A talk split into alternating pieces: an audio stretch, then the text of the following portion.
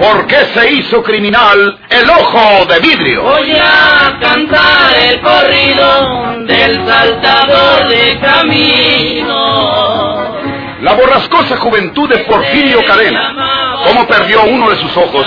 ¿Y por qué tuvo que seguir la vida criminal perseguido por sus poderosos enemigos? Una nueva serie campilana del escritor norteño, Don Rosendo Ocaña.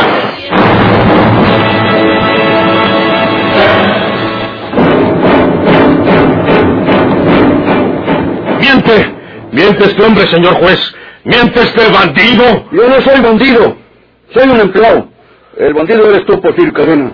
Acuérdate que a medianoche me estuviste citando hasta que me di cuenta y fui a ver lo que querías. ¡Mentiras! Ah, entonces me dijiste que si no te abría la puerta, me matabas porque traebas una pistola chiquita en la bolsa de la chaqueta. Te tuve que abrir y luego, luego me quitaste mi pistola y me obligaste a que caminara por delante hasta aquí y estuviste jalando a la vitrina esa. Yo no supe lo que te robaste, pero... Te voy a matar, desgraciado. Aquí no mata usted a nadie, Porfirio. Eh, Así no me amenazó anoche. Mientes, embustero. Déjelo que termine. ¿Qué más, Cristóforo? Pues, eh, como digo, pues yo no supe si abrió la vitrina esa y sacó alguna cosa de ahí, pero me amenazó con mi misma pistola y luego me hizo que la acompañara otra vez hasta el cuarto donde estaba encerrado. Ahí me entregó la pistola, pero sin tiros. Ahí está. Mire usted sin tiros, señor juez. Hablador, estás diciendo puras mentiras. ¿Quién te pagó para que hicieras esta pantomima, desgraciado? No se exprese usted en esa forma delante de mí, Porfirio Cadena. Con el que debía estar usted indignado es con este infeliz, señor juez, porque está contando puras mentiras. La pistola de Crisóforo, en efecto, no tiene parte. Se lo quitaría él. Se lo quitaste tú, Porfirio. Acuérdate que luego que volvió a dejar en tu cuarto y que me devolviste la pistola, pero sin tiros. Me amenazaste diciéndome que si ahora en la mañana me rajaba con el secretario o con el juez, tú me matabas donde quiera que me metiera. Apenas pues crece que hay un pelado tan descarado para las mentiras. Mientes, mientes en todo lo que has estado diciendo. Ah, no miento.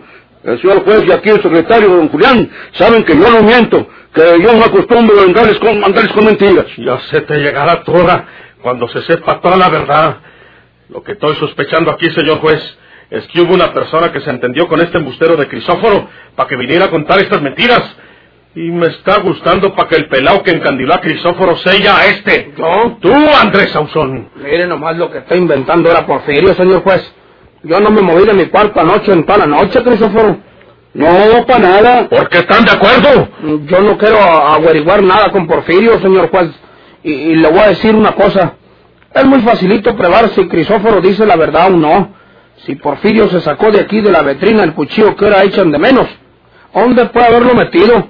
O lo trae entre sus trapos, o lo escondió en ese cuarto donde estaba encerrado. ¿Por qué no lo buscan allí? Es verdad. Registra a Porfirio Crisóforo. Sí, señor juez. Desgraciado. Me las pagas. Silencio, Porfirio. Aquí no trae nada de cuchillo, señor juez. Eh, búscalo en el cuarto donde está encerrado. Por favor, señor Cavazos, acompañe al secretario para que registren ese cuarto y vean si ahí se encuentra el cuchillo, cuerpo del delito. Pues, señor juez. Vamos, don Julián. Que por fin me entregue los tiros, señor juez. ¿Cuáles tiros, maldito embustero? Los que sacaste de mi pistola. ¡Mientes! Ya te dije que mientes. Aquí tengo yo algunos cartuchos que le sirven a tu pistola, Crisóforo. Te los voy a dar. No sé cómo le cree usted este pela embustero, señor juez. Toma, Crisóforo. Son 38, como tu pistola.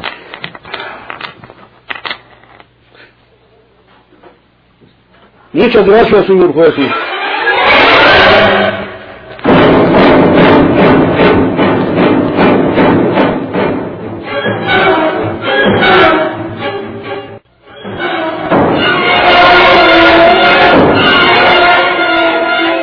¿Cuál era el secreto de aquella noche en el interior del edificio municipal?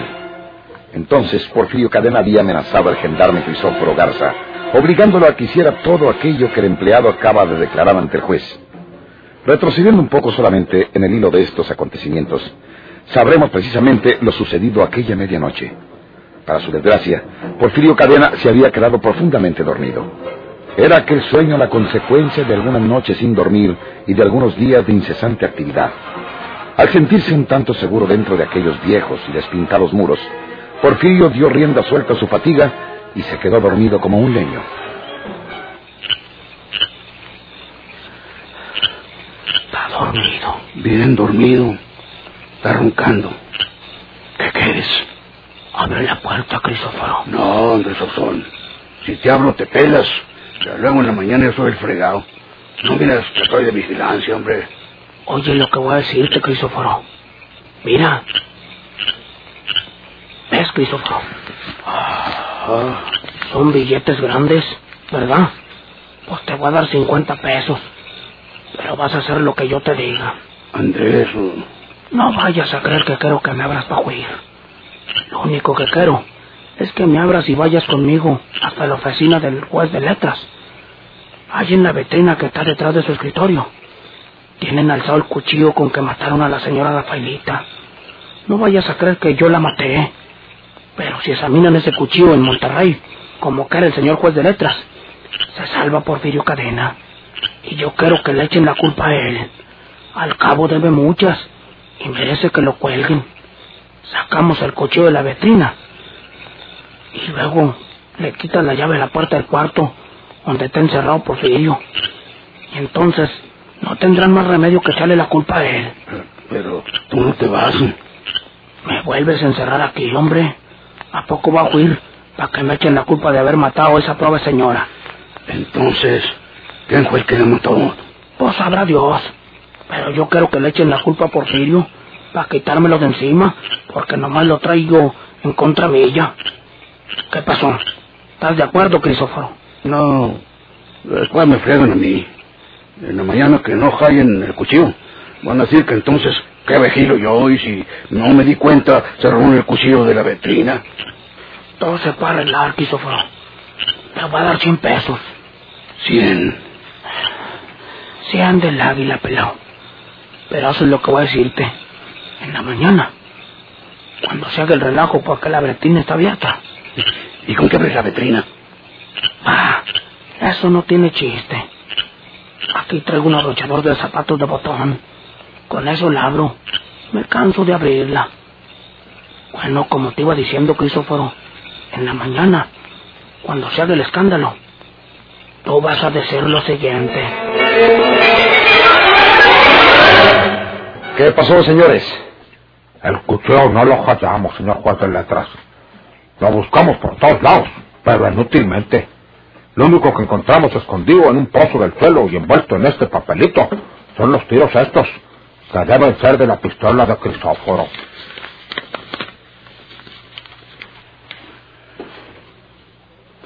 Esos son los tiros de mi pistola. Los que me quitó por fin anoche. Sigues con tus mentiras, infeliz. Voy que te agarro y te doy hasta que llenes, desgraciado. Tengo que repetirle que aquí no se comporta usted en esa forma, Porfirio Cadena. Lo convido a que me diga dónde dejó el cuchillo que sacó de la vitrina. De lo contrario, ese mismo hecho servirá de prueba contra usted como presunto asesino de la señora del castillo.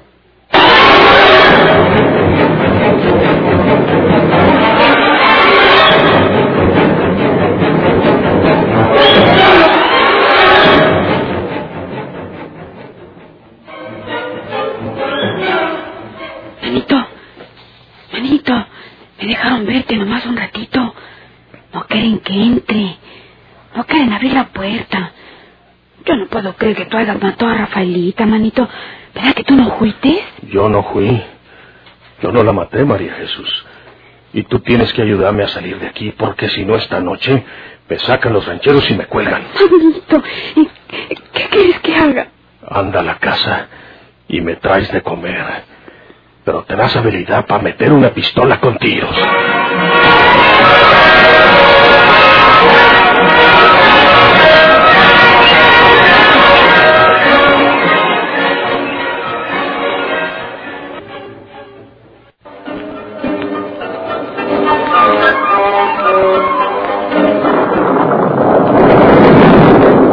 Se avecinaba la tormenta. En la vida de María Inés intervenía un hombre malo. Leopoldo Salinas, su enamorado, estaba imaginándose la forma de apoderarse de la bonita fortuna de Juana Tobar.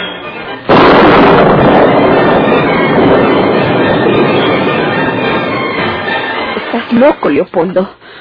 No quiero que vuelvas a hablar en esa forma. Juana no es mi ama, ni es mi amiga. Es una hermana para mí. No te espantes, Inés. No te espantes todavía. Estoy dándome cuenta de que no me quieres. Tú no deseas nuestra felicidad. En esa forma no. ¿Crees que si no te quisiera me presentaba delante de Juana para pedirle dinero para ti? Jamás se lo he pedido ni para mí. Pero ¿por qué no quieres entender la vida por el lado práctico y positivo, querida Inés? ¿No acabas de decir tú misma que Juanita puede vivir más que tú, y quizás hasta más que yo mismo? ¿Acaso le hacemos un mal quitándola de sufrir? Ella no sufre. ¿Que no sufre? ¿Piensas que está contenta con su desgracia? No te comunicará sus amarguras, pero las tiene y piensa en ellas.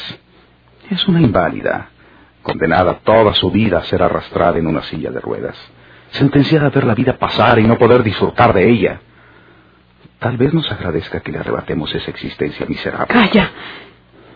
Calla, Leopoldo. Vete. Quién sabe si sea preferible que no nos volvamos a ver. No me agrada todo eso que me estás diciendo. No permitiré que le hagas el menor daño a Juana. Prefiero que me lo hagas a mí. ¿Prefiere ser una sirvienta toda su vida? No soy una sirvienta para Juana. Eso te dice ella, porque así tiene una dama de compañía que no le cuesta gran cosa. Solamente la alimentación. A lo mejor te está haciendo creer que eres su heredera y no es así. ¿Has visto tú el testamento? Sí. ¿Lo has leído? Sí. Dice que tú serás su única heredera. Sí, sí, hombre. Pero ni tú ni yo debemos pensar en esa fortuna. Ella vivirá muchos años. Yo no me casaré porque ella me necesita a su lado. ¿Y te vas a sacrificar por ella? Estoy dispuesta. Me prometiste que nos casaríamos el mes entrante. ¿Ya lo olvidaste? He cambiado de opinión. No me casaré. Ni contigo ni con nadie. ¿Qué sería de Juan en manos extrañas? ¿Y para qué casarme si ella me necesita? Después, tú mandarías en mí. Tú me ordenarías abandonarla. Y tendría que obedecerte. Porque no la abandonaré en su desgracia. No la abandonaré por nada ni por nadie. Yo sé que esto te desilusiona. Por eso te digo que es mejor que no nos veamos más. no eres más que una ingenua Inés. Mi adorada María Inés. Déjame. Dejarte. No. Te quiero, María Inés. Tú eres de mí un hombre bueno. Soy malo, soy un perverso. Una hora de vicios me ahoga. Sálvame, sálvame tú si de veras me quieres. Polo. Nos casaremos, como lo hemos planeado. No te alejaré de Juanita.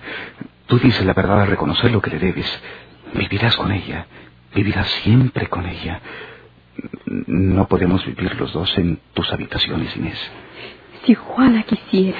Dile que yo se lo ruego. Toma, llévale su cheque, no lo quiero. Polo. Eh, Es vergonzoso que yo te pida dinero a ti y que tú vayas a molestar a Juanita. Es preciso que, que aprenda a hacer frente a mis propios compromisos. Yo encontraré la forma de pagar ese dinero que he perdido. Te pueden meter a la cárcel, Polo. No me importa. Quiero ser un hombre bueno. Quiero ser digno de ti, María Inés. Polo. Déjame besarte.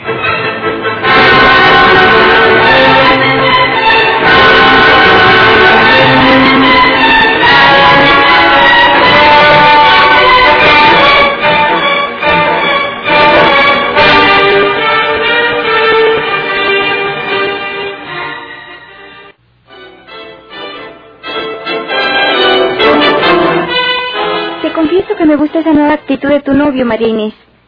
El arrepentimiento es una buena señal, sobre todo en un hombre. Quizás él te necesite para que lo salves, precisamente como te lo dijo. Cuando vuelva, le insistes en que acepte el cheque. Solamente que te asegure que ya resolvió ese compromiso, no persistas en ello. Estoy segura que me hablaba sinceramente. No es un hombre malo. Lo que pasa es que juega y pierde mucho dinero y luego tiene que buscarlo para pagar. Ahora tengo miedo de que lo vayan a encarcelar por esa deuda. Recurrirá a nosotros cuando se vea desamparado. O lo leeremos en los periódicos y tú irás a verlo y a salvarlo. Tal vez sea mejor que se casen pronto, María Inés. ¿Tú lo apruebas, Juana? Sí. Cuando vuelva, díselo. Cásense cuanto antes. Le proporcionaremos el dinero suficiente para que emprenda un negocio que le convenga. Y claro que pueda vivir aquí con nosotras. ¿Qué hacemos las dos solas en esta casa enorme? Además, hace falta un hombre que represente nuestra seguridad. Gracias, Juana. Te prometo que tú has de compartir nuestra felicidad.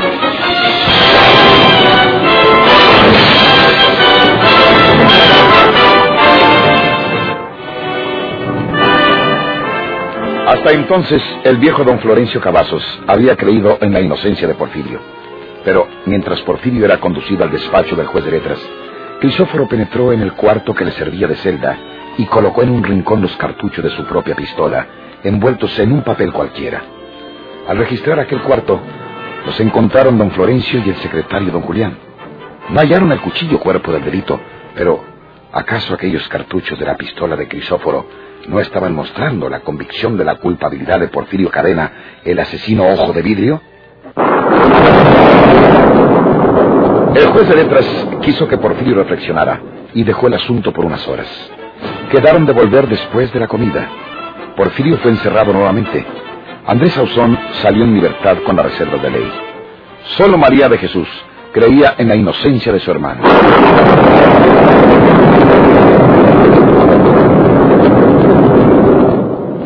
Esta pistola está buena, porque no es muy grande, puedo esconderla en el seno. Ni modo que ahí me vayan a trasculcar. Porfirio dijo que con tiros. A ver. Uno, dos, tres, cuatro, cinco y seis. Tiene todos los tiros. Le llevo la canastita con unos blanquillos y unas gordas y un pedazo de dulce. Yo sé bien que Crisóforo, el empleo aborrecido ese, va a creer que llevo un arma en la canasta y va a creer que el dulce es una pistola. Pero se pega palo cuando mire que no es asina. Y ni se acordará de ver si la llevo encima. Tengo que salvar a mi hermano para que huye y se vaya muy lejos. Es inocente.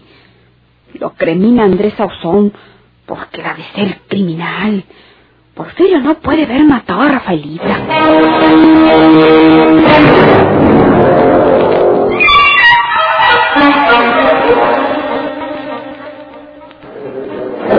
Señores hacendados, aquí el amigo Andrés Ausón les va a decir cómo está el asunto ese de Porfirio Cadena. Esta es la oportunidad que tenemos nosotros, los hombres honrados, de deshacernos de un matón infeliz como ese mentado Javirio. Háblale. Sí, un Florencio. Pues el asunto tan sina, señores hacendados. Porfirio quería llevarse a la señora Rafaelita el Castillo, pero era, era una buena señora, de muy buenas familias, como ustedes saben, y no quiso seguirlo, y entonces Porfirio la mató con su cuchillo de monte, y cuando se dio cuenta de que el cuchillo se le había quedado en la juida, pues entregó a los rancheros que lo perseguían, encabezados aquí dignamente por don Florencio Cavazos. Bueno, lo encerraron, me encerraron a mí también, disque por sospechas, pero en la noche salió la verdad. Porfirio amenazó de muerte a Crisóforo, el empleado de la vigilancia nocturna, y le exigió que le abriera, y se robó el cuchillo que estaba en la vitrina, y que era su propio cuchillo, con el que había matado a la finada. ¿Y por qué lo hizo? Por la sencilla razón de que supo que el señor juez de letras iba a mandar para Monterrey ese cuchillo, y de allá de Monterrey iban a decir de quién eran las huellas digitales que había en ese cuchillo, y de quién iban a ser esas huellas digitales pues nada menos que de Porfirio Cadena, porque él fue el que asesinó cobardemente a esa buena señora Rafaelita Castillo. Amigos hacendados, óiganme dos palabras, amigos. Ya son muchas las que nos hace ese desgraciado Javirio. Y nomás nosotros, moros de tarugos, somos los culpables de que viven todavía un asesino y ladrón como él. Vamos todos al juzgado de letras, donde está encerrado Porfirio Cadena. Lo sacamos y lo colgamos.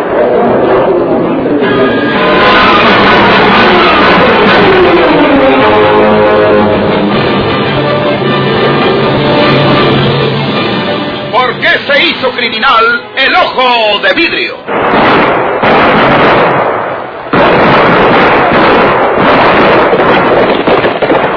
Muchas gracias por su atención.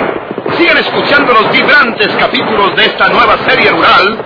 ¿Por qué se hizo criminal el ojo de vidrio? Se de arriero para asaltar los poblados burlándose del gobierno, mataba a muchos soldados, nomás blanqueaban los cerros, seguros sin calzonado.